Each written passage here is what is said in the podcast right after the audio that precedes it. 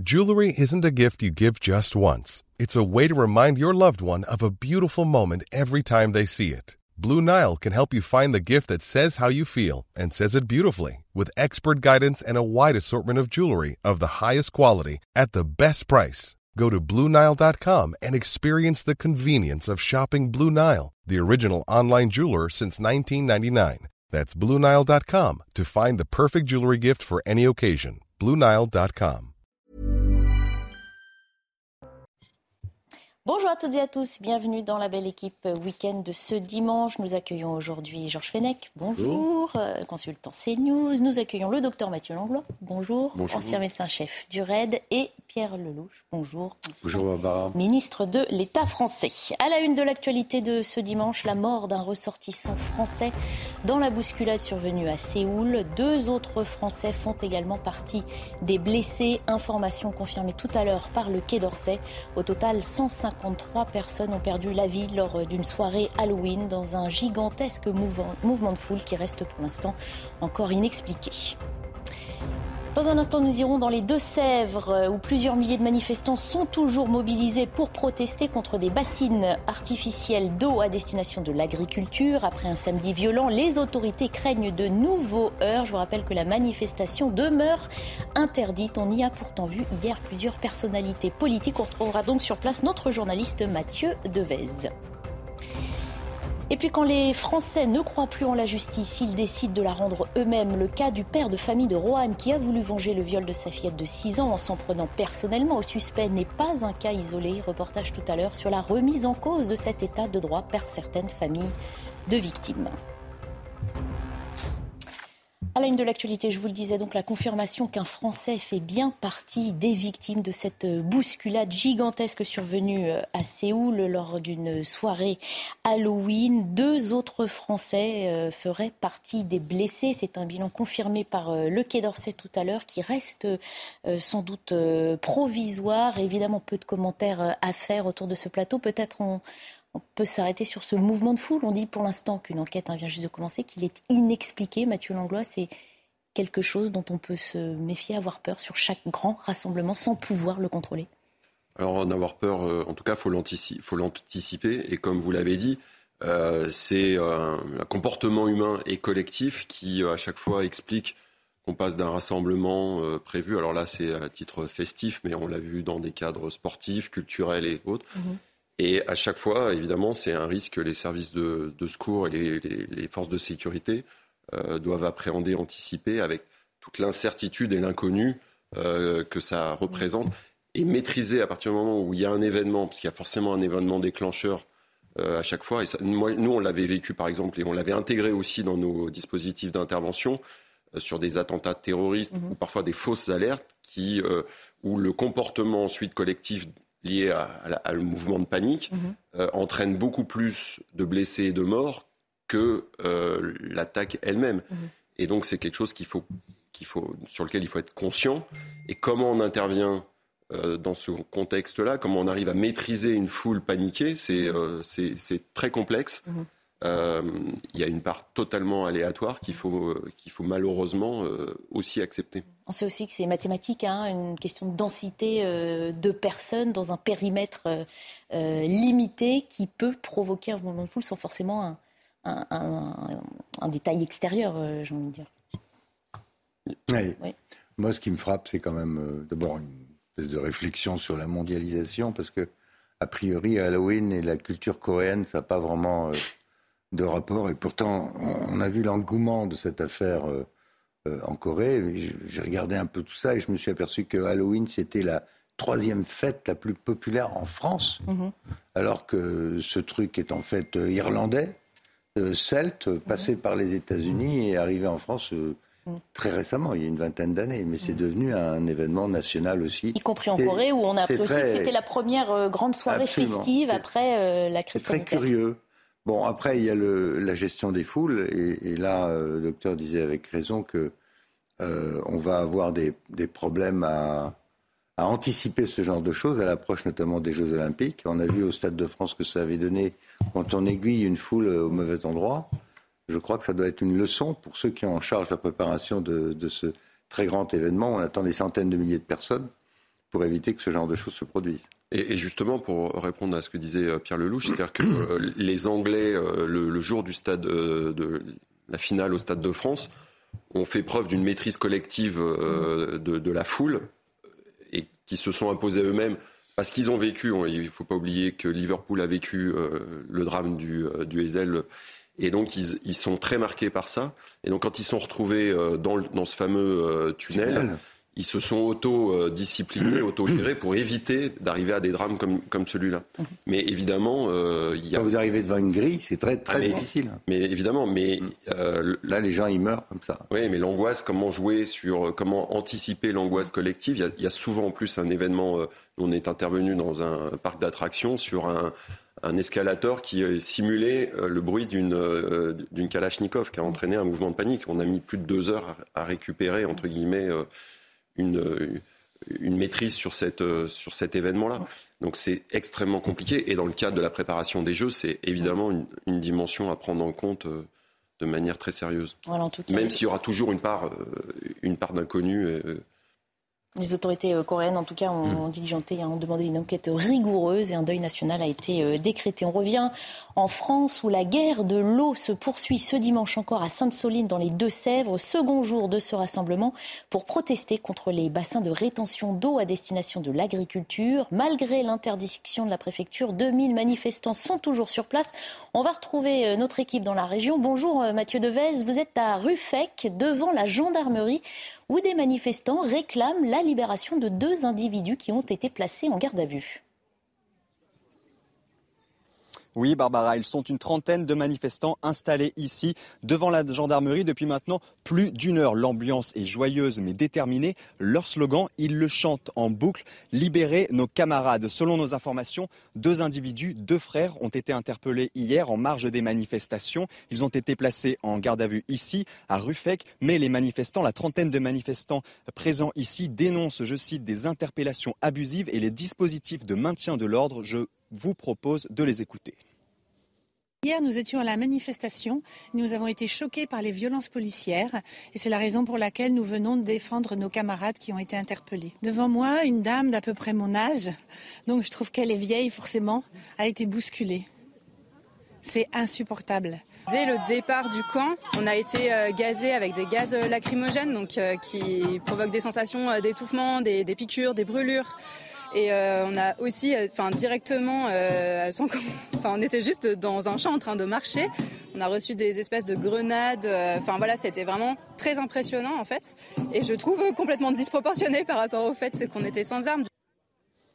Et concernant la mobilisation à Sainte-Soline, dans les Deux-Sèvres, des actions de désobéissance civile sont prévues dans l'après-midi. Un important dispositif de sécurité également. 1600 gendarmes mobiles et des hélicoptères pour quadriller la zone. Alors, avec Sacha Robin, on va sur place et puis on vous tient au courant. Merci beaucoup euh, Mathieu Devez. Merci effectivement également à Sacha Robin. On vous retrouve euh, sur le, site exact de ce rassemblement d'ici une petite euh, demi-heure. On rappelle qu'effectivement la journée d'hier a été très violente. C'est ce qu'a dénoncé d'ailleurs le ministre de l'Intérieur. Dans un tweet, Gérald Darmanin a fait un bilan. 61 gendarmes blessés dont 22 sérieusement. Les anti-bassines, hein, le nom de ce mouvement, annonce de leur côté 50 blessés euh, dans leur rang. Regardez euh, l'une des séquences hein, de ce qui a pu se passer hier euh, sur le terrain entre les forces de l'ordre et les manifestants.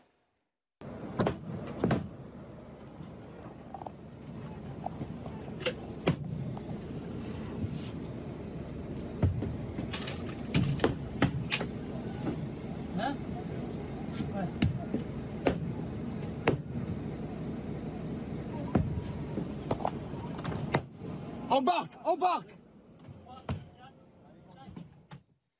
Voilà, la gendarmerie a confirmé hein, aujourd'hui l'utilisation de LBD. Hier, je voulais vous faire entendre la réaction de Sandrine Rousseau, invitée de nos confrères à la mi-journée.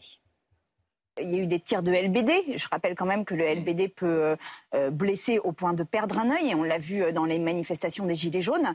Pourquoi un tel déploiement de police pour juste une manifestation écologiste demandant à ce qu'il y ait euh, de l'eau partagée pour tout le monde, c'est une vraie question. Georges Fenech, s'agit-il juste, comme dit Sandrine Rousseau, d'une manifestation écologiste? Oui, ce sont des manifestations violentes. Ça a été d'ailleurs euh, craint et anticipé par euh, le ministre de l'Intérieur, la préfète qui avait effectivement prononcé l'interdiction au nom justement du risque mhm. de violence qui, qui éclate aujourd'hui sous nos yeux. Autant la question, on l'a abordé hier, la question de l'eau, de la rétention d'eau à ciel ouvert pose de véritables problèmes écologiques. Autant aussi le principe d'une manifestation ne peut pas poser de difficultés mhm. s'agissant d'une liberté. Euh, autant on sentait bien ici qu'il y avait une volonté d'en découdre avec les forces de l'ordre, parce qu'il y avait manifestement une volonté de créer une ZAD, c'est-à-dire de s'implanter. Ce n'était pas une simple manifestation de rentrer chez soi. Est-ce que Sandrine Rousseau fait semblant hmm. d'occulter cet aspect-là, selon vous, pour des questions bah, idéologiques On voit bien. Hmm. On voit bien que. Euh, elle, euh, elle, considère que récemment, il y a eu une manifestation des, anti, enfin, de, de droite qui n'a pas hmm. posé de problème. Celle-ci, elle pose un problème on regarde leur public, mais on voit bien que les violences étaient euh, intégrées parmi ces manifestants, puisqu'ils avaient le matériel nécessaire pour euh, attaquer les forces de l'ordre. Et quand même 60 gendarmes blessés. Mhm. Hein, vous avez cité le nom de 22, moi j'en ai vu 60 dans certains, certains chiffres qui nous étaient donnés. Euh, dont, dont deux, 22 sérieusement. 61 en tout, 22 sérieusement. Enfin quoi, je disais, c'est des images de, mm. guerre, ça. C'est c'est la guerre de l'eau qui a commencé, mais une guerre violente. Ce qu'on a du mal à hmm. comprendre, c'est comment euh, Sandrine Rousseau, le mouvement de la NUPES ou les écologistes derrière, puissent couvrir ça. Il est vraisemblable qu'il y ait des éléments qui viennent fauter, euh, semer le trouble, qui ne sont pas forcément des militants écologistes, mais ils ne le dénoncent pas pour autant. Pourquoi? Non, c'est très ennuyeux ce qui se passe, parce qu'il y a un vrai sujet sur l'eau, un vrai sujet sur le modèle agricole. Tout ça devrait être réglé euh, sérieusement euh, si nous étions encore un pays euh, démocratique correctement gouverné, on s'assoit autour d'une table, on essaye de régler ces problèmes. Il y, a, beaucoup de choses à dire sur le bien fondé de ces bassines. Il y en a 16 dans ce coin-là, dans, dans ce département, 16. Est-ce que c'est raisonnable d'aller pomper de l'eau pour ensuite arroser des, des grandes cultures de maïs pour l'élevage Est-ce que ce modèle est le bon modèle pour l'agriculture? C'est un vrai sujet. Bon. À, partir de là, la contestation de ce modèle ne doit pas se faire à coup de mortier contre la police. Parce que sinon, on n'est plus dans le débat démocratique. On est une espèce de guérilla euh, permanente où c'est par la violence, par la force, euh, qu'on arrive à obtenir une décision du gouvernement. C'est ce qui s'est passé à Notre-Dame-de-Lande, d'ailleurs. Pas sûr que ce soit dans l'intérêt de Nantes de ne pas avoir d'aéroport, mais enfin, toujours est-il que Macron a reculé à ce moment-là parce qu'on était enquisté dans une situation d'occupation et de violence ne faut pas qu'on en arrive à des choses comme ça avec le monde agricole, parce que ça peut dégénérer. Les, agriculteurs, eux, il faut bien voir qu'ils sont pris entre leurs emprunts, leur mode opératoire. C'est compliqué pour eux aussi. Eh bien, beaucoup d'entre eux sont pris dans cette logique, qui est en fait une logique financiarisée, parce que derrière, je le redis, il y a les grandes coopératives, il y a l'industrie agroalimentaire, c'est ça qui tire le modèle. Mais l'agriculteur, lui, il est coincé. Donc, euh, si ça doit se dégénérer en violence entre les écolos et les agriculteurs, ça va mal te passer. Donc, j'ai entendu ce matin. malheureusement, c'est la conséquence de toutes ces actions coup de poing. D'où qu'elles viennent. C'est contre-productif et ça embarrasse plus que ça n'aide à solutionner euh, un problème euh, qu'on peut dénoncer humblement. Oui, mais enfin, il y a un problème de leadership aussi. J'entendais ce matin le, ministre de l'Agriculture, que je ne connais pas personnellement. Le, quand j'entendais à la radio, c'était pas, pas très convaincant. Il faut reprendre ce dossier à la base, calmer le jeu. Une citation du ministre de la Santé pour un petit peu plus tard dans l'émission. C'est ennuyeux parce qu'il faut qu'il y ait un dialogue. Mm. Et il faut que protestation, elle, elle, est légitime à condition de ne pas se faire à coup de mortier mm. et de ne pas tirer sur, euh, sur, la, sur, la, police. Mais est-ce que déjà, la cause. moi déjà, le, mot guerre de l'eau, euh, par rapport à ce mm. qu'on vit là, euh, me gêne. Euh, oui, mais... Euh, c'est la guerre de l'eau, c'est quand vraiment on, on, en battra. Non, mais on se battra pour notre survie. On espère ne jamais arriver à ce moment-là. Et j'espère. Mm. Là, on est dans du trouble grave à l'ordre public mm-hmm. pour des raisons. on en a déjà parlé hier. mais le mot guerre de l'eau, je trouve qu'il est dangereux parce qu'il pousse évidemment à certaines attitudes qui sont inacceptables. et, je, pense qu'on pourrait trouver un moyen plus approprié Bien sûr. Euh, de définir euh, la situation actuelle, qui, est sérieuse. Hein, je, ne considère pas non plus que c'est une guerre, hein, mais c'est le terme qu'on voit de plus en plus, notamment dans les réseaux sociaux. On annonce la guerre de l'eau, mais je qui dessert totalement la cause. Quoi. Mmh. on reparlera de ce sujet euh, dans un petit quart d'heure, puisqu'on retrouvera Mathieu Deves sur place. Et puis on abordera euh, une autre thématique liée à ce sujet, qui est vraiment la question de la désobéissance civile, puisqu'on rappelle que ces rassemblements sont interdits et qu'on y a pourtant vu euh, des personnalités politiques, des députés français. On aborde un autre sujet pour l'instant. La justice est-elle trop laxiste? Selon un sondage CSA pour l'Institut de la justice, 81% des sondés répondent oui, et c'est sans doute ce qui explique en partie le fait que certains s'autorisent à se substituer à l'institution. Dernier exemple en date, celui de ce père de famille de Roanne qui a mené une expédition punitive, peut-on dire, contre le mineur isolé suspecté d'avoir agressé sexuellement sa petite fille de 6 ans. Ce cas n'est pas isolé. D'autres ont été recensés ailleurs en France. Quand les Français ne croient plus en la justice, c'est un reportage d'Inès Alicane, Alice Delage et Mathilde Ibanez.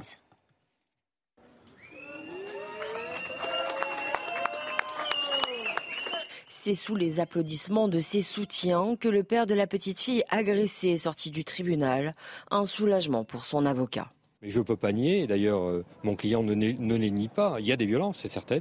Maintenant, dans un contexte très très particulier, un père de famille pour sa fille, a procédé à l'arrestation. Il a un peu perdu son sang-froid, mais je pense qu'il y en a d'autres à sa place qui auraient perdu le sang-froid de la même façon. Ces phénomènes sont de plus en plus récurrents, comme à Lyon ou encore à Nantes, après le meurtre d'une femme. Une milice de quartier s'est créée, très active sur les réseaux sociaux. Elle publie des vidéos de ses rondes citoyennes. Une bonne initiative pour ce porte-parole de la police qui en appelle à la prudence. Intervenir soi-même, déjà, euh, c'est dangereux. Donc il faut appeler la police et euh, faire en sorte que la police vienne procéder aux interpellations. Les voisins vigilants, c'est surtout de signaler des comportements. Ça n'est pas ni de procéder à des interpellations, ni d'aller euh, tabasser une personne qui serait interpellée. Un sentiment d'insécurité de plus en plus partagé. 81% des Français estiment que la justice est trop laxiste, selon un dernier sondage de l'Institut CSA. On rappelle que le père de famille de Roanne hein, sera jugé en janvier. Georges Fenech, je me tourne vers l'homme de, loi que vous êtes. On a entendu de nombreuses voix hein, ces derniers jours euh, s'élever pour rappeler l'importance de l'état de droit après justement ce qui s'est passé à Roanne. Mais quand on voit que 81% des Français estiment que la justice ne fait pas son travail, est-ce qu'on n'est pas de fait dans une sorte d'impasse dont on ne sait plus comment se sortir?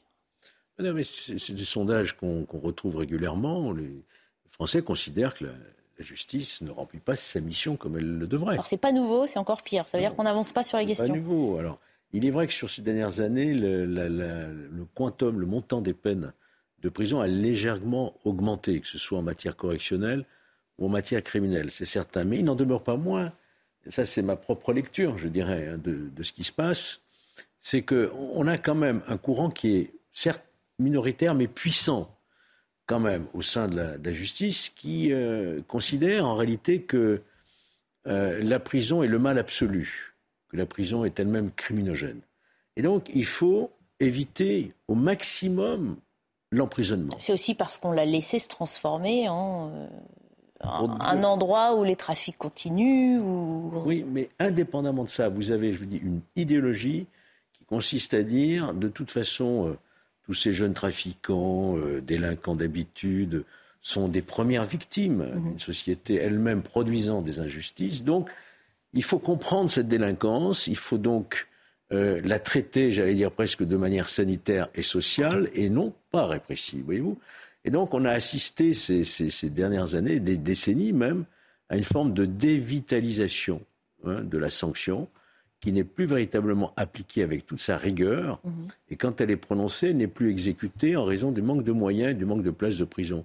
Et donc, le cas de figure des délinquants qu'on retrouve régulièrement dans le quartier, euh, ça n'est pas, pas un simple cas de figure, c'est effectivement quelque chose que l'on peut tous voir. Et, rappelez-vous, toutes ces manifestations des syndicats de police, place Vendôme, devant les ministères, devant l'Assemblée nationale, en disant euh, un slogan, le problème de la police, c'est la justice manque de suivi judiciaire. Ça, et ça fait des années que ça dure, voyez-vous. Ça veut dire qu'on n'a pas d'autre solution Qu'on n'en bah, trouve pas d'autre la, solution, bah, la solution, bien sûr, hein, elle consisterait à appliquer la loi avec plus de rigueur, avec plus de fermeté pour empêcher la récidive. Mm.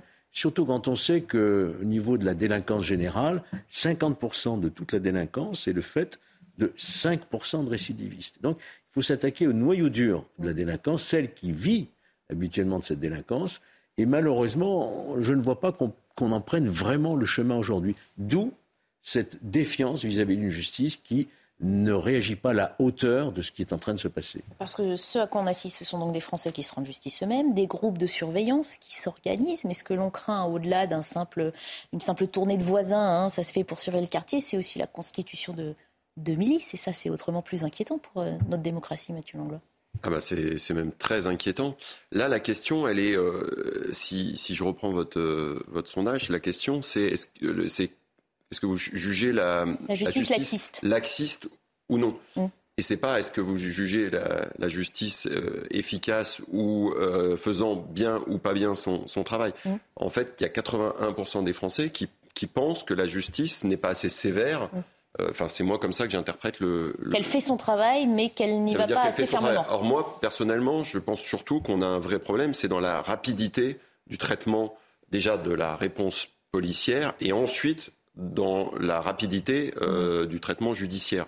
Et probablement que ça éviterait, euh, en tout cas ça limiterait le, risque de, débordement euh, et de, se faire justice soi-même, qui est évidemment quelque chose juste, que... Juste deux points avant de laisser la parole. Pourquoi ne rétablissons-nous pas les, courtes peines d'emprisonnement qui ont disparu hein? Ah, parce qu'on n'a pas de place en prison Pardon? Non Parce qu'on n'a pas de place en prison Non, non, non, non. Je vous dis, c'est une question idéologique. C'est pas une question de moyens on a supprimé les courtes peines d'emprisonnement de moins de six mois. Pourquoi ne rétablissons-nous pas les peines planchées pour les récidivistes? Deux points simplement que je voulais rappeler. Pourquoi ne pas faire ça et surtout euh, comment faire en sorte pour que les, les décisions de justice tombent rapidement et que leur exécution se produise rapidement? Parce que bien souvent, c'est reporté. Et au final, il y a ce sentiment chez les délinquants d'une grande impunité, d'une inefficacité du système. C'est pour ça qu'ils recommencent. Et dans les quartiers, les gens savent très bien qui fait quoi. En général, ce sont les premières victimes, les voitures qui brûlent.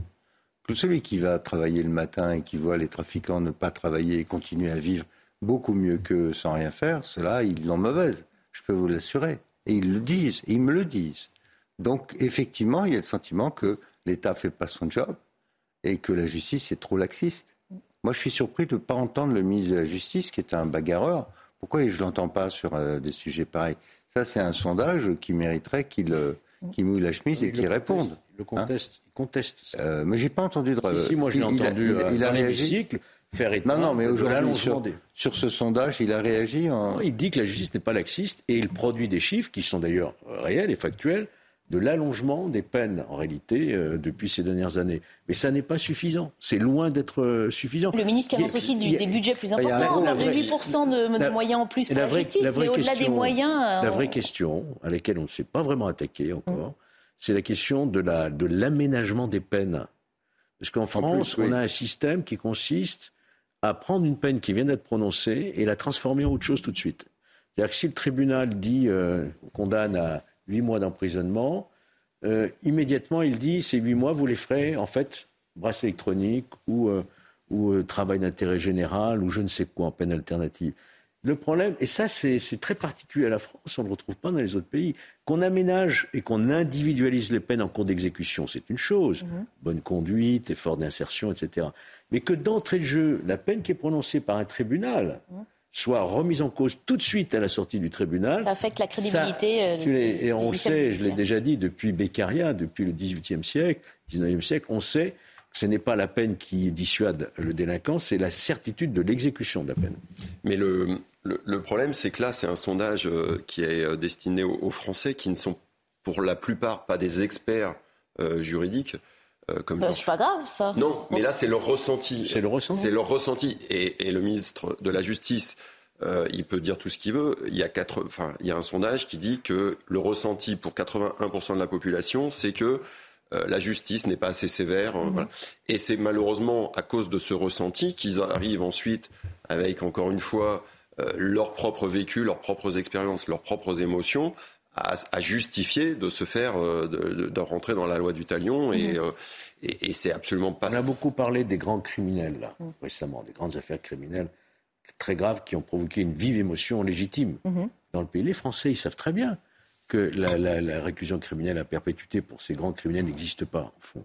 Ils le savent. Bah, ils le dénoncent aussi, justement. Ils, disent les gens vont se faire arrêter, emprisonner, dans deux, trois ans, ils sont dehors, et c'est ça qui les révolte. Ça existe. Le problème de l'irresponsabilité pénale, qu'on mm. accorde peut-être de manière un peu trop large Sarah Limi, etc., toutes ces affaires qui ont provoqué de l'émotion.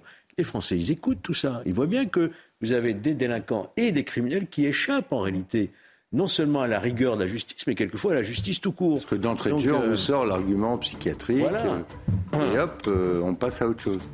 Donc, effectivement, c'est ce climat. Là, on reproche beaucoup aux médias, aux chaînes comme celle-ci d'en rajouter dans l'autre sens. Mais la vérité, c'est que l'angoisse dans le pays, elle est, elle est tout à fait réelle. Et il y a cette situation qui n'est pas un sentiment, qui est une insécurité, à cause de la transformation de notre société aussi, qu'on ne veut pas regarder en face, bien sûr. Il y a la justice il y a la police aussi. Euh, après la pub, on entendra le témoignage euh, d'une femme de policier qui dénonce les inquiétudes et les risques qui sont désormais pris par euh, ces familles, dont un membre fait partie des forces de l'ordre, des menaces de mort et une vie au quotidien qui devient un enfer. À tout de suite. 14h30 à la une de l'actualité aujourd'hui, 156 millions d'électeurs brésiliens appelés aux urnes. Ils doivent départager le chef d'État sortant Jair Bolsonaro et l'ex-président de gauche Lula, donné euh, favori de quelques points. Il s'agit de l'élection présidentielle la plus polarisée de l'histoire moderne du Brésil. Dans un instant, nous retournerons à Sainte-Soline, dans les Deux-Sèvres, où plusieurs milliers de manifestants sont toujours mobilisés pour protester contre des bassines artificielles d'eau à destination de l'agriculture. Manifestation interdite qui a pourtant vu défiler des députés français, ou quand désobéissance civile et exemplarité politique ne font pas bon ménage. On en reparle dans un instant. Et puis menace, absence de protection, abandon de la justice, le témoignage accablant d'une femme de policier. Dans un livre, elle confie les difficultés du quotidien pour ces familles dont l'un des membres appartient aux forces de l'ordre. Certaines cachent même la profession de leur conjoint pour éviter d'être victimes de la haine anti-flic. On en, revient donc à ce qui se passe toujours à Sainte-Soline dans les Deux-Sèvres. Vous le savez, 2000 manifestants qui sont toujours mobilisés pour protester contre les rétentions d'eau artificielle à destination de l'agriculture. Vous voyez ces images en direct. Les collectifs avaient annoncé qu'ils feraient une action coup de poing cet après-midi. Ils viennent de euh, scier une conduite d'eau euh, et vous les voyez en ce moment euh, en train de creuser dans cette région. voilà, image de ce qu'ils ont euh, endommagé euh, tout à l'heure. On parle de désobéissance civile. Il semble que ce soit le, nouveau terme à la mode, peut-être un nouveau moyen d'expression, hein, même pour simplement euh, contester. Je voulais vous montrer le tweet de Jean-Luc Mélenchon, hein, qui a dénoncé les violences qui euh, sont survenues hier à l'égard de députés, regardez, manifestation pacifique contre les bassines, dit Jean-Luc Mélenchon. Et une nouvelle fois, trois députés frappés et aspergés de gaz lacrymo, Lisa Bellucco, Manon Meunier et Loïc Prudhomme. Une police républicaine, c'est la question que pose euh, Jean-Luc Mélenchon. Je voulais vous faire écouter également Sandra Régol d'Europe Écologie Les Verts. Je vous rappelle juste, hein, pour mémoire, qu'une de mes collègues, Lisa Bellucco, portant son écharpe de députée, a été frappée lors de cette euh, manifestation, alors qu'elle avançait pacifiquement. Elle a été frappée par des coups de matraque avec son écharpe de députée, c'est-à-dire en tant que représentante de la nation. C'est vous dire à quel point non, ça n'allait pas cette organisation. Encore une fois, il n'y a qu'un responsable et c'est le donneur d'ordre, Gérald Darmanin. Pierre Lelouch, on a l'impression que l'écharpe tricolore euh, devrait servir de paravent, comme diraient les enfants, de bouclier magique face aux forces de l'ordre. Oui, enfin là c'est compliqué hein, parce que on a une manifestation qui est mm. interdite, il y a un vrai sujet, des députés y vont, euh, immédiatement Mélenchon en profite pour euh, requalifier ça de violence policière parce que c'est son, c'est son thème favori. Je, je redis, euh, je dis ça aux jeunes députés qui viennent de s'exprimer. C'est pas comme ça qu'on va y arriver. Il faut prendre ce sujet de façon très sérieuse. sinon, on va enquister la question de l'eau dans une division supplémentaire euh, des Français qui ne va pas donner de, solution. Mhm. moi, je suis pour qu'on repense le modèle agricole, mais pas comme ça. Mhm. Pas à coup de C'est une dérive de la, la, vision qu'ont ces jeunes députés de l'action politique. Oui, parce que ça, c'est pas possible. Si vous voulez. Là, on est quelque chose qui est interdit. En mhm. plus, il y a une dégradation de, biens qui appartiennent à des gens. Alors, contester, encore une fois, on peut contester la façon dont tout ça euh, est géré. Mm. Mais euh, on ne peut pas non plus rentrer dans les propriétés privées des gens, tout saccager et considérer, euh, parce qu'on a une écharpe, que c'est parfaitement légal. Mm-hmm. Le fait de porter une écharpe, au contraire, euh, exige de chacun un devoir d'exemplarité. On n'est pas là pour faire sa loi à soi. Euh, ça rappelle, encore une fois, Mélenchon qui dit l'État c'est moi, euh, en s'en prenant directement aux policiers, en disant je suis intouchable. Non, euh, non. la seule personne en France qui est intouchable pendant l'exercice de son mandat, c'est le président de la République, qui lui est comptable après son mandat. Tous les autres, quand il y a un problème de droit commun, bah, ils, peuvent, ils peuvent naturellement être poursuivis. Alors, sur la... la... question se pose d'ailleurs. Que sur la participation de ces représentants de la nation hein, à une manifestation interdite, je voulais vous faire écouter aussi la réaction de François-Xavier Bellamy, qui était ce matin l'invité du grand rendez-vous. Une euh, certaine gauche, une certaine dérive de l'écologie politique, finalement, renonce au principe même de la démocratie, au principe de la vie civique. Cette manifestation, vous l'avez dit, était interdite. Par ailleurs, ce n'était pas une manifestation. En réalité, le but était de prendre d'assaut le chantier de ces bassines de rétention d'eau euh, qui ont pour but, quand même, rappelons-le, de permettre aux agriculteurs de faire face à la restriction de l'accès à l'eau dans le contexte de, de, sécheresse répétée que nous connaissons maintenant. Voilà, Georges Fenech, où est l'exemplarité politique, enfin l'exemplarité, pardon, que devrait montrer la classe politique? Non, mais indépendamment d'un vrai sujet hein, mhm. écologique, le, le, fait que des représentants de la nation, en plus revêtus de leur écharpe tricolore, mhm quand, euh, je dirais, euh, manifester. Euh, Provocation supplémentaire, ce que vous voulez dire? Et aller à une, interdiction, une manifestation qui est interdite mm. par le préfet, ça n'est pas donner le bon exemple à, nos concitoyens. Que ceux qui votent la loi enfreignent la loi, il y a un problème. Bon, moi je crois que. C'est puni d'ailleurs hein, de participer à une manifestation interdite. Les organisateurs, déjà, eux-mêmes, qui violent l'interdiction, ils encourent quand même six mois d'emprisonnement, mhm. plus une amende. Et ceux qui participent à une manifestation interdite, ils encourent une amende de nature contraventionnelle. Hein. et, ceux qui, comme en, ce moment, euh, refusent la dispersion d'un attroupement, ils encourent un an d'emprisonnement. Mhm. Et voire même trois ans lorsqu'ils sont armés ou porteurs euh, d'une cagoule, par exemple. Donc, euh, force doit rester à la loi et les représentants de la nation doivent être en premier lieu respectueux de cette loi. Je crois que c'est clair, ce qui n'évacue pas, bien entendu, le vrai sujet euh, qui est celui de aujourd'hui l'utilisation de l'exploitation de l'eau. Tous les gardes à vue, hein, évidemment. Qui Prenons un autre exemple, le, contrôle d'immigration illégale. Mm. Bon, qu'est-ce qui empêche quelqu'un qui est contre le contrôle des, migrants, et donc pour les migrants, avec une écharpe, d'aller ouvrir les frontières et accompagner les migrants? Euh, est-ce que ça, c'est une façon de faire respecter la loi en France? Non. si on veut utiliser son écharpe à des fins euh, de propagande ou de provocation politique, on peut. Enfin, jusqu'à preuve du contraire, il y a une loi sur l'immigration, il y en a une autre sur le respect de la propriété privée. Il n'appartient pas aux représentants de la nation de violer délibérément la loi devant les caméras, mhm. histoire de se faire euh, cinq minutes de publicité puis ensuite d'aller sur les mêmes plateaux. Même une atteinte à cette écharpe finalement, hein, ça la salit. Euh, ensuite se plaindre d'avoir été agressé. Mm. On ne peut pas se mettre en position de, dans, une, dans une manif interdite où il y a des violences. Ensuite, se plaindre qu'il y ait eu des gaz lacrymogènes envoyés contre les députés. Mais juste, enfin, pour se justifier justement de, euh, de ne pas respecter les lois républicaines, Maintenant, le nouveau terme, c'est ce que vous avez dit tout à l'heure. Voilà, c'est de dire que c'est euh, c'est plus de la manifestation. Ils sont dans un acte citoyen qui s'appelle la désobéissance civile. Qui s'auto-justifie en fait. Oui, mais ça, enfin, le problème, c'est que dans ce cas-là, il faudrait qu'ils regardent ce qu'est réellement la désobéissance civile. Et de toute façon, si on prend, euh, s'ils veulent s'inspirer de Gandhi, euh, c'était clairement un acte non violent sur lequel, en plus, on acceptait la violence qui vous était opposée et on essayait malgré tout d'aller euh, d'aller au-delà de, de, ces, euh, de ces convictions et, des barrières et donc des, des, lois. Mais là, on est très très loin de, de tout ça. Mm-hmm. Je crois qu'il ne serait pas mauvais que la présidente de l'Assemblée nationale euh, fasse ce rappel. Le rôle des députés, c'est pas d'être dans la provocation de la loi. Mhm. Si on est contre la loi, on change la loi. Ils sont là pour ça, d'ailleurs. Elle a déjà suffisamment de travail au sein de l'hémicycle, hein, dernièrement. La, police de l'Assemblée. elle, a aussi, elle a aussi un devoir de, donner les, Je ne sais pas si ça lui appartient, mais enfin, bon, ça ne mangerait pas de pain. Je ça lui Qu'elle rappelle euh, les obligations de tout élu euh, national, qui est aussi de ne pas, euh, de ne pas porter préjudice à ce qu'il représente. À participer à un trouble à l'ordre public. Euh, il représente, imaginez qu'il y ait des magistrats, par exemple, dans cette manifestation. Qu'est-ce que vous croyez que le Conseil supérieur de magistrature ne réagirait pas? On a déjà vu d'ailleurs, hein, des fois, dans des manifestations comme ça. Non, tous ceux qui représentent une institution, ils engagent leur institution dès lors qu'ils revêtent en plus euh, leur écharpe ou leur uniforme ou leur euh, médaille, je ne sais quoi. Mhm. Donc il y a une volonté de provocation des forces de l'ordre, d'affrontement des forces de l'ordre. Le, le, tweet de hein. Mélenchon le dit clairement. Il revient sur la notion de violence policière, parce que mhm. c'est ça son dada.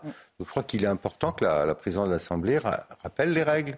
Bah, il dit quand même. Il dit le, ça, dans le tweet de Mélenchon, c'est police républicaine, point d'interrogation. C'est ça. Oui. C'est, euh, il la remet en cause. Euh. Oui, bah, il faut bien lui répondre là. On pourrait lui répondre député républicain, point d'interrogation. Voilà, c'est fait en plateau. On reviendra à ce qui se passe à Sainte-Soline euh, après 15 heures, puisque vous le voyez sur ces images en direct, on avait à l'instant qu'on va revoir. Hein, la manifestation se poursuit. Les canalisations ont été dégradées par ces manifestants. On trouvera Mathieu Deves sur place, donc vers 15 heures. À 26 ans, Perrine Salé est une femme de policier. Elle signe avec la porte-parole de l'Association des femmes des forces de l'ordre en colère un ouvrage édifiant, une compilation de témoignages de compagnes de policiers, de gendarmes, de pompiers, mais aussi de surveillants de la pénitentiaire.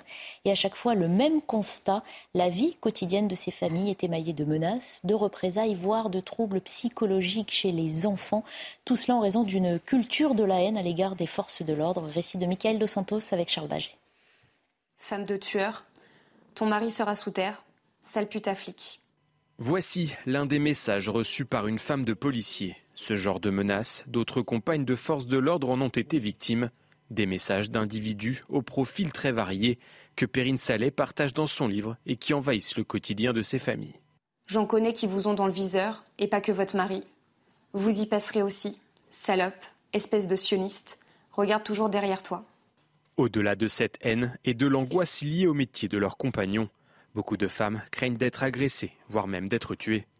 Perrine Saleh a adapté son quotidien. Je me méfie un petit peu de tout ce qui me suit.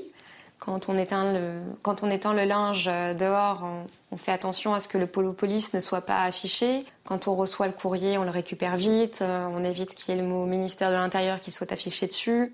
Sur le terrain, des délinquants citent parfois le prénom de ces femmes ou l'inscrivent même sur des murs d'immeubles. Avec un sentiment d'impunité, certains vont même plus loin pour intimider les forces de l'ordre. On a retrouvé vos photos de mariage et qu'on les a placardées dans un hall d'immeuble parce qu'il y a des délinquants qui font du trafic de stupéfiants à l'intérieur de ce hall d'immeuble et qui veulent faire peur aux flics.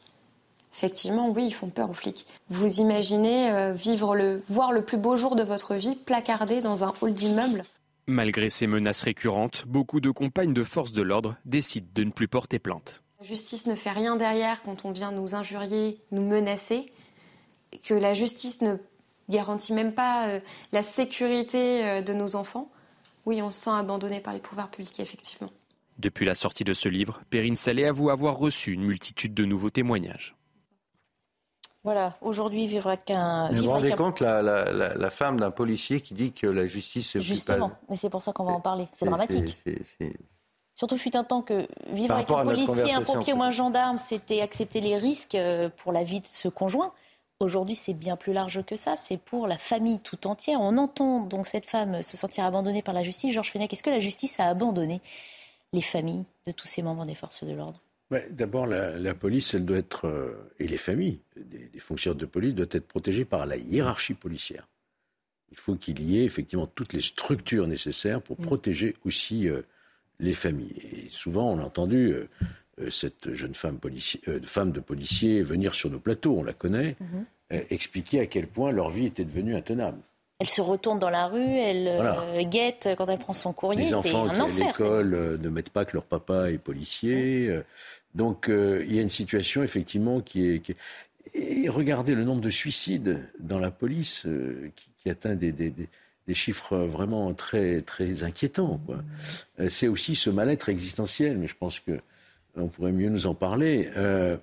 après, ce que la justice protège La justice n'a elle doit protéger tout le monde à égalité, y compris évidemment ceux qui sont de son état dans la justice les premiers minutes, ça, oui. Elle n'a plus les moyens de protéger tout le monde. À lutter contre, contre la délinquance. On a le sentiment quelquefois euh, bon, que les policiers, euh, trop rapidement placés en garde à vue, notamment quand il y a euh, des refus d'obtempérer qui se passent mal. Euh, voilà.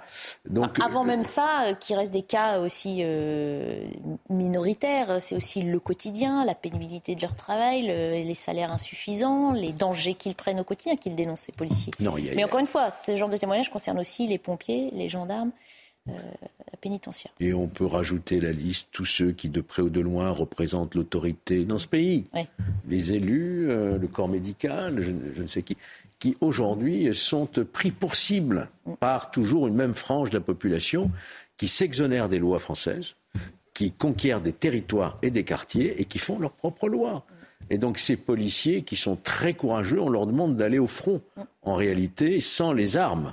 Voyez-vous Parce que dès lors qui sortent une arme, vous savez comment ça se passe ensuite. Hein.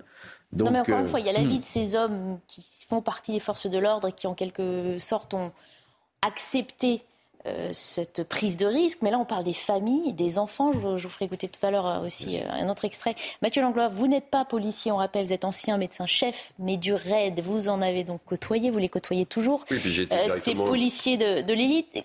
Comment ils vivent? C'était peut-être à une autre époque, peut-être que la violence s'est aggravée aujourd'hui, mais comment, comment vous les avez vus vivre cette violence alors, le témoignage de cette femme me, touche évidemment.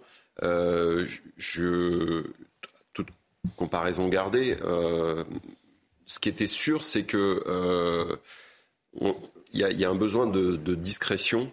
Alors le raid, c'est plus discret qu'un officier de police. Mais c'est vrai pour, pour tous les, les, policiers et, tous les représentants finalement euh, de, de la loi ou de l'autorité.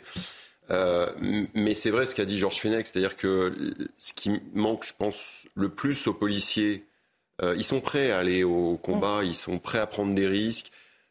après, il y a toute la gestion de la famille qui est extrêmement difficile, et ça, je, suis bien placé pour vous, vous en parler. Mais ce qui, je pense, qu'ils réclament avant tout, c'est une vraie reconnaissance d'abord de leur institution, donc de leur hiérarchie, mhm. et après de l'ensemble de la, de la société. Parce que, évidemment, il y, a des il y a des provocations qui sont inacceptables, et on en, a, on en a parlé, mais il y a aussi toute une part de la société très silencieuse. Mhm.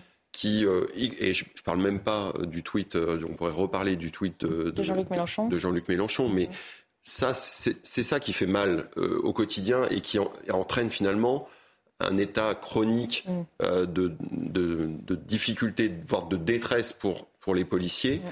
C'est là-dessus qu'on peut lutter. Lutter contre Même si on sait que dans leur grande majorité, les Français soutiennent leur police. Hein. Tous les sondages le montrent avec des chiffres qui dépassent les 75%. Mais il faut, entre le dire et le, montrer dans notre quotidien, euh, voilà, il y a une grosse différence. Mm mettez-vous un feu euh, dans Paris, vous verrez, euh, vous dites oui, oui, je respecte la police, puis vous allez voir la, la différence euh, en vous plaçant, en étant avec un équipage de la BAC. Alors, autre extrait, autre extrait de l'interview de Perrine Salé, cette femme de policier, sur les conséquences pour la famille. Certaines familles, je vous le disais tout à l'heure, cachent même l'existence, enfin le métier, la réalité du métier aux enfants. J'ai tellement peur d'être enfant de flic qu'on cache le métier à nos enfants, qu'on cache le métier de policier jusqu'à ce que l'enfant soit assez grand et conscient des risques pour euh, apprendre que papa ou maman est policier ou policière. C'est grave. C'est terriblement grave. J'avais participé euh, effectivement à une manifestation où, euh, où un commissaire était venu me voir à la fin pour m'expliquer que sa jeune fille de 16 ans venait de découvrir qu'il était commissaire de police. Il avait 20 ans de bouteille. Ça paraît aberrant. 20 ans à ignorer le, le métier de son père. Enfin, 16 ans. Mais pour des raisons de sécurité. Ça va vraiment pas hein, dans le pays. Quand vous avez des, choses de ce genre et qu'on entend au sommet de l'État le mot de violence policière, mhm. on l'a entendu.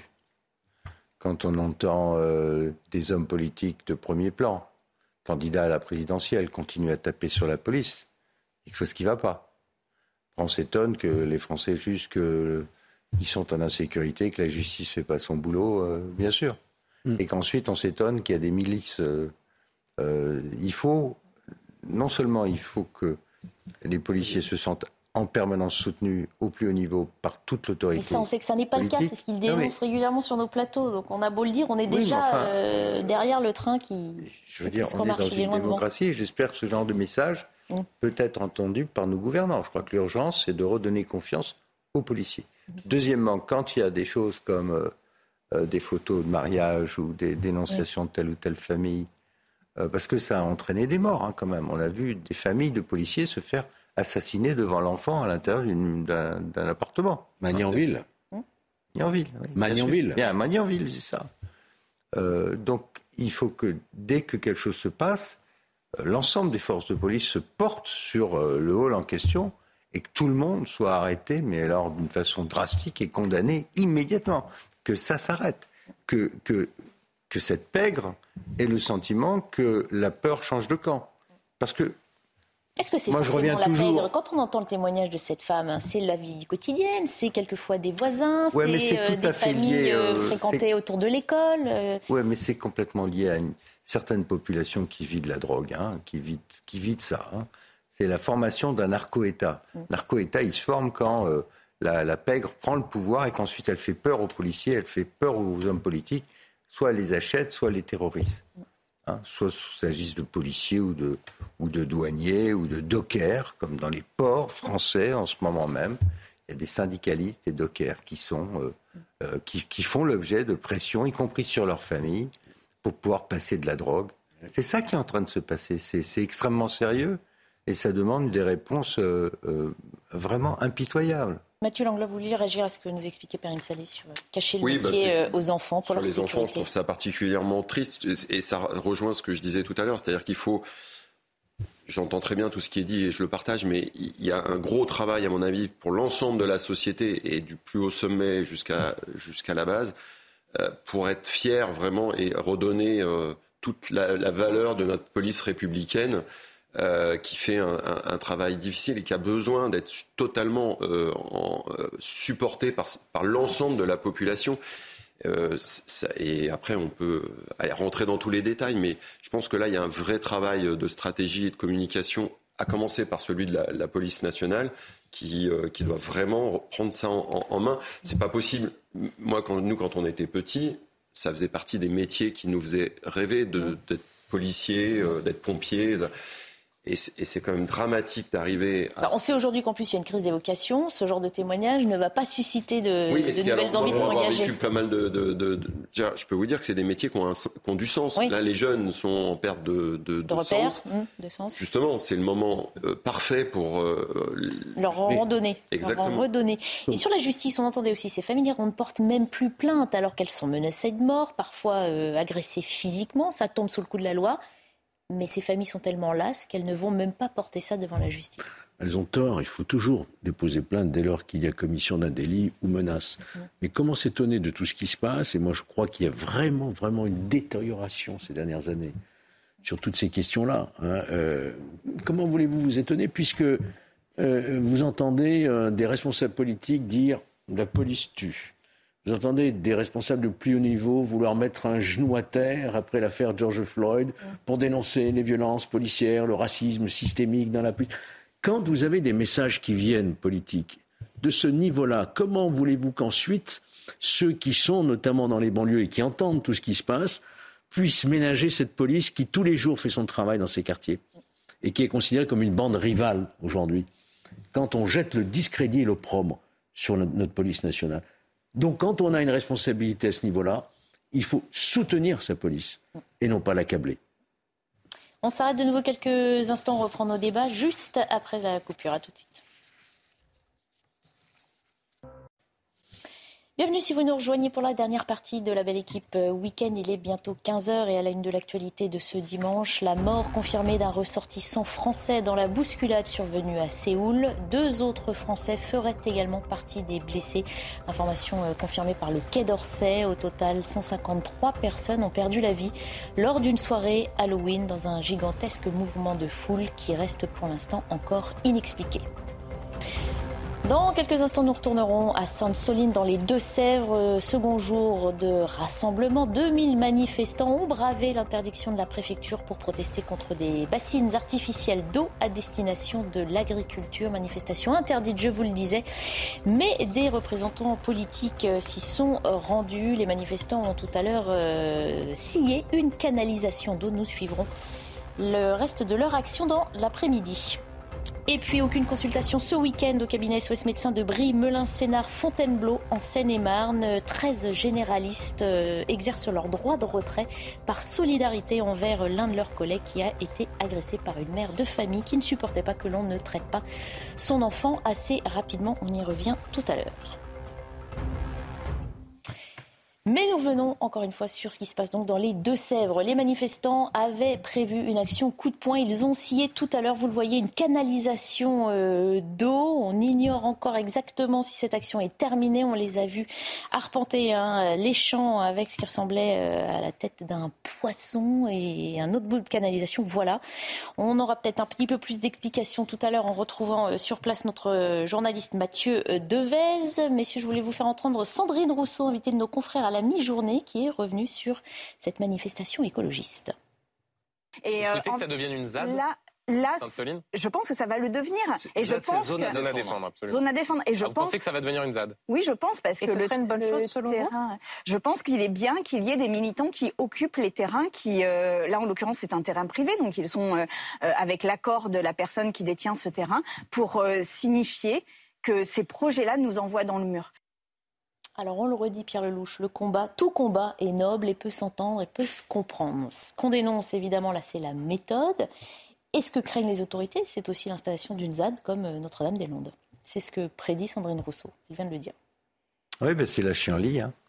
Quand vous avez des membres de l'Assemblée, des responsables de partis qui euh, sont pour euh, des actions illégales, des actions violentes, on est, on n'est plus dans le débat démocratique. Et encore une fois, moi personnellement, je trouve que la cause est défendable. Mhm. Je ne pense pas que ces bassines soient la solution à notre agriculture.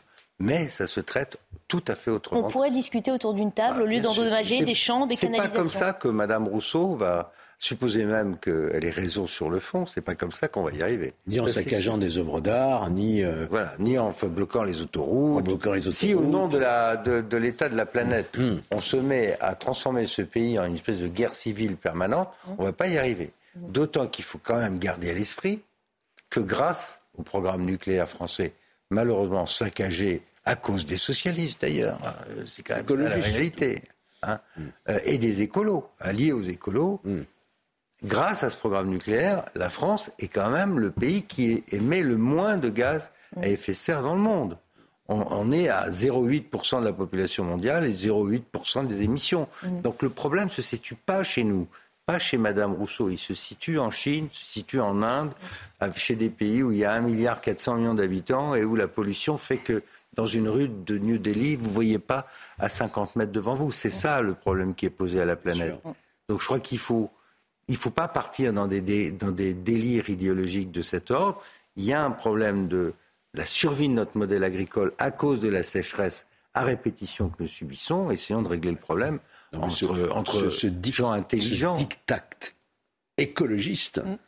et devient insupportable. Surtout qu'on a l'impression que ça devient la règle maintenant. Que la négociation, la discussion est de toute façon de fait exclue et que pour se faire entendre, il faut, selon eux, passer à une action coup de poing. on euh, est en train de prendre des décisions aujourd'hui qui vont être des, des bombes à retardement demain. D'ailleurs, j'ai même entendu Sandrine Rousseau reconnaître aussi dans cette émission que la voiture électrique n'était pas la solution, qu'elle était aussi polluante, voire plus polluante que le moteur thermique. Elle est plus polluante. Hein, avec la fabrication de la batterie, etc., le lithium. On est en train de faire des... 500 euh, le, volume d'eau de 500 familles pendant un an pour fabriquer une batterie. Vous imaginez on parle de l'eau justement. On est en train de Donc ces décisions qui sont prises, pardon, peut-être euh, terminer ma phrase, euh, ces décisions qui sont prises aujourd'hui au nom d'une idéologie apocalyptique, mm. catastrophique de notre planète, alors que la France et l'Europe, c'est un papier de feuille à cigarette par rapport à ce que l'Asie, la Chine, les États-Unis on est en train de vraiment de marcher sur la tête. Mais le, ce qui est, moi, ce qui m'inquiète, c'est que le, débat démocratique, qui est absolument indispensable dans notre société, qui la permet d'avancer, euh, finalement, laisse plus que la place à, au buzz médiatique, euh, à l'émotion. Euh, on utilise les mauvaises émotions et on communique dessus et on justifie toute forme de violence. Et, finalement, la, discussion telle que Pierre Lelouch la réclame, eh ben, on... mais ils vont, ils vont très loin. Ils vont très loin parce qu'ils sont en train de dire que devant l'urgence de la planète, le modèle démocratique ne marche plus. Mm. Et que donc il faut des solutions radicales, à imposer par la force. Donc on va bloquer les autoroutes, on va attaquer les musées, on va attaquer.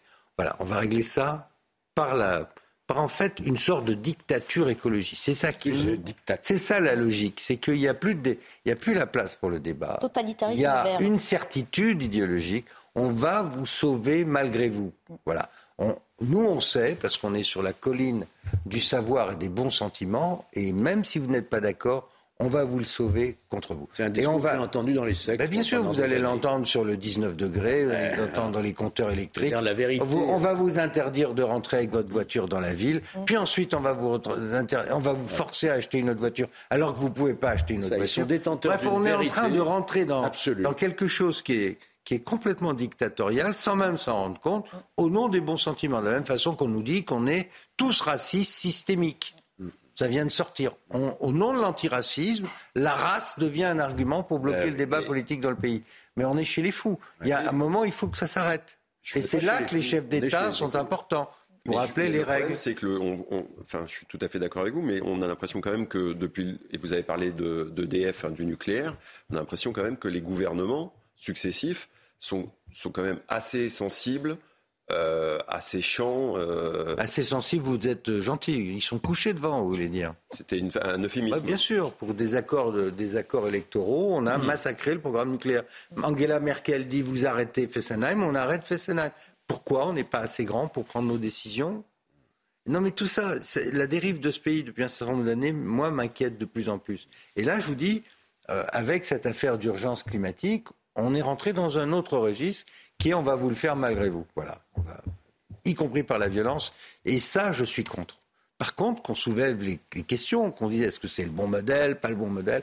Est-ce que la transition, le changement de modèle de voiture, c'est la bonne solution? Je suis persuadé que dans 20 ans, on dira mais ils sont fous. Mais avant, dans, 10 ans. 10 ans hmm.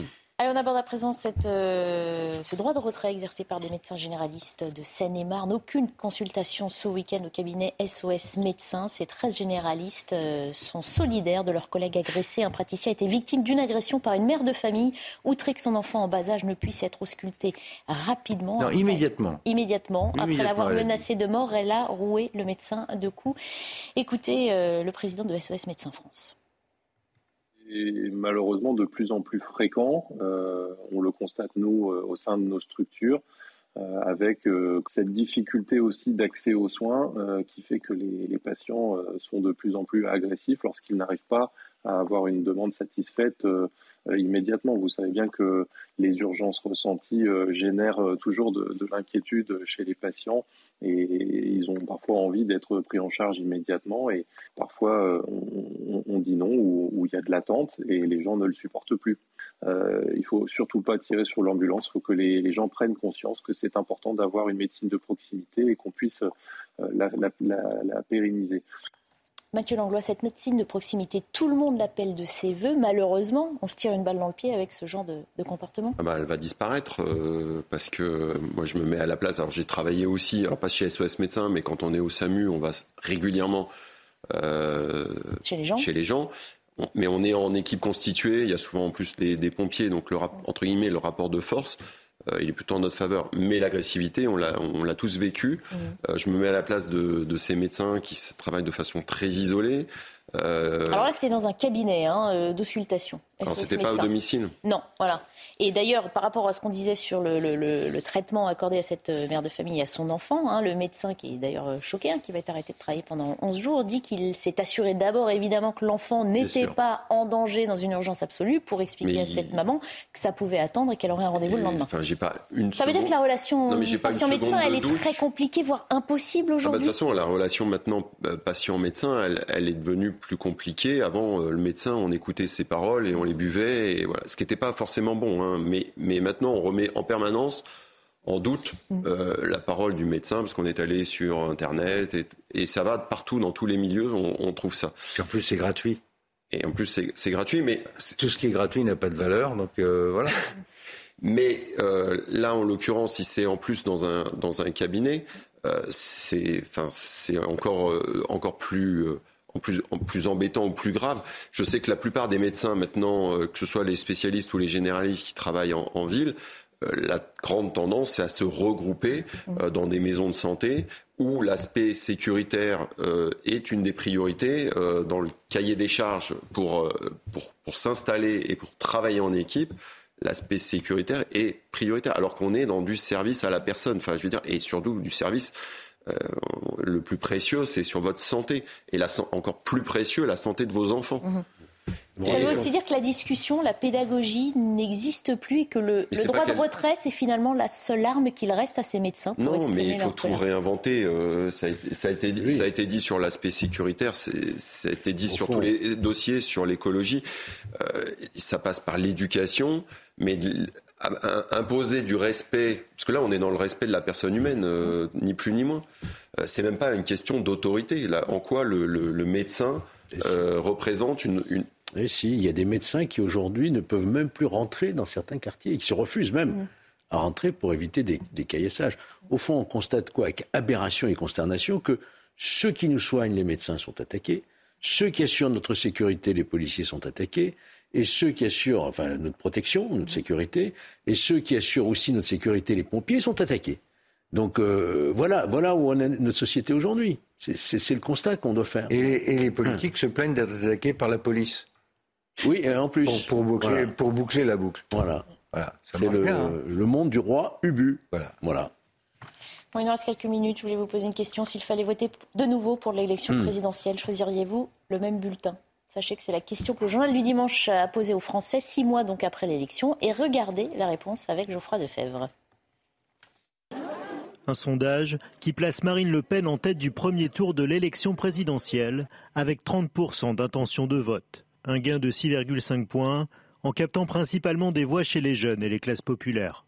Avec une inflation en hausse, la présidente du groupe RN à l'Assemblée progresse largement auprès des salariés, captant 34% de cet électorat. En seconde position, le président augmenterait légèrement son score à 29%. Il stabilise sa base électorale notamment auprès des personnes âgées et des retraités.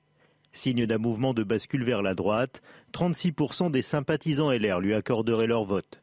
Grand perdant de ce sondage avec un recul de 4,5 points, Jean-Luc Mélenchon réunirait 17% d'électeurs. Cette baisse s'expliquerait par sa stratégie radicale et sa gestion des accusations de violence conjugale portées contre Adria Quatennens. Au second tour, Emmanuel Macron l'emporterait avec 53% contre 47% pour Marine Le Pen. Loin des 17% qui les séparaient en mai dernier, Marine Le Pen renforce sa position d'alternative pour 2027. Voilà, alors, ça vous étonne ce résultat ou pas Non, c'est très intéressant. On s'aperçoit que tout le monde baisse, mm. sauf Marine Le Pen. Mm. Euh, mais tout le monde baisse, je pense à Zemmour, je pense à Pécresse, je pense aux socialistes, je pense... Sauf Yannick Jadot, qui euh, progresse. Mélenchon baisse beaucoup. Euh, et, et, ce qui est très intéressant, c'est que non seulement elle passe en tête au premier tour, mais surtout elle est à 47 au second tour face à Emmanuel Macron. Or, Emmanuel Macron, il ne peut plus se représenter. Ça veut dire qu'elle est en position de force dans un paysage politique où c'est très compliqué de voir qui va être l'opposant. En tout cas, euh, les événements depuis le mois d'avril, y compris le blocage à l'Assemblée, la crise économique, l'inflation, l'angoisse sur l'énergie, tout ça a l'air de lui profiter à elle et à elle toute seule. Mais moi, je trouve qu'on s'est déjà prononcé sur euh, ce sondage. On a voté euh, il y a euh, Alors, sachez qu'ils refont ce sondage à chaque, en tout cas sur les deux dernières présidentielles, six mois après, mais en général, ça ne bouge pas autant qu'aujourd'hui. Ouais, alors j'entends les, explications de, de, Pierre Lelouch. Moi, ce qui m'intéresserait, mais je suis je suis pas, je suis pas du tout concerné par la, politique. Ce qui m'intéresserait, c'est quand même d'avoir un sondage avec des nouveaux visages, des nouvelles têtes. Euh, et là, et là, je vous promets. Ça, ça c'est dans, ça, c'est dans 4 ans. non, mais, non, mais même ce sera avant, parce qu'on va commencer bien avant. Mais sur ce sondage-là, j'avoue que. Euh, ça vous laisse perplexe. Ouais. Georges Fenech, pour terminer. Puis il y a aussi, sans doute, aussi la, la conséquence par ricochet de ce qui s'est passé en Italie avec, euh, eh oui, mm. avec la victoire de Giorgia Meloni. Mm. On voit bien, qui était un peu, disons, comparable à ce qu'est Marine Le Pen en France. Et qui euh, rassure, euh, qui nomme son ministre des Affaires étrangères, ancien président du Parlement européen. Donc un comportement qui est tout à fait républicain au sein de l'hémicycle, de la part du Rassemblement national, qui se plante comme une véritable opposition et malheureusement, et je le déplore, un, parti LR qui a de moins en moins euh, de, je dirais, de lisibilité, de visibilité au sein, du pays. Donc il est urgent pour la droite républicaine, je dirais, de, retrouver le chemin euh, de la confiance et l'incarnation de ce mouvement qui ne peut pas disparaître parce que c'est l'héritage gaulliste d'une droite républicaine qui a gouverné la France pendant toutes ces années. Merci beaucoup, messieurs, d'avoir participé à la belle équipe euh, Week-end à suivre 90 minutes info. Week-end présenté par Lionel Rousseau. Je vous souhaite une très bonne fin de journée. Je vous retrouve le week-end prochain.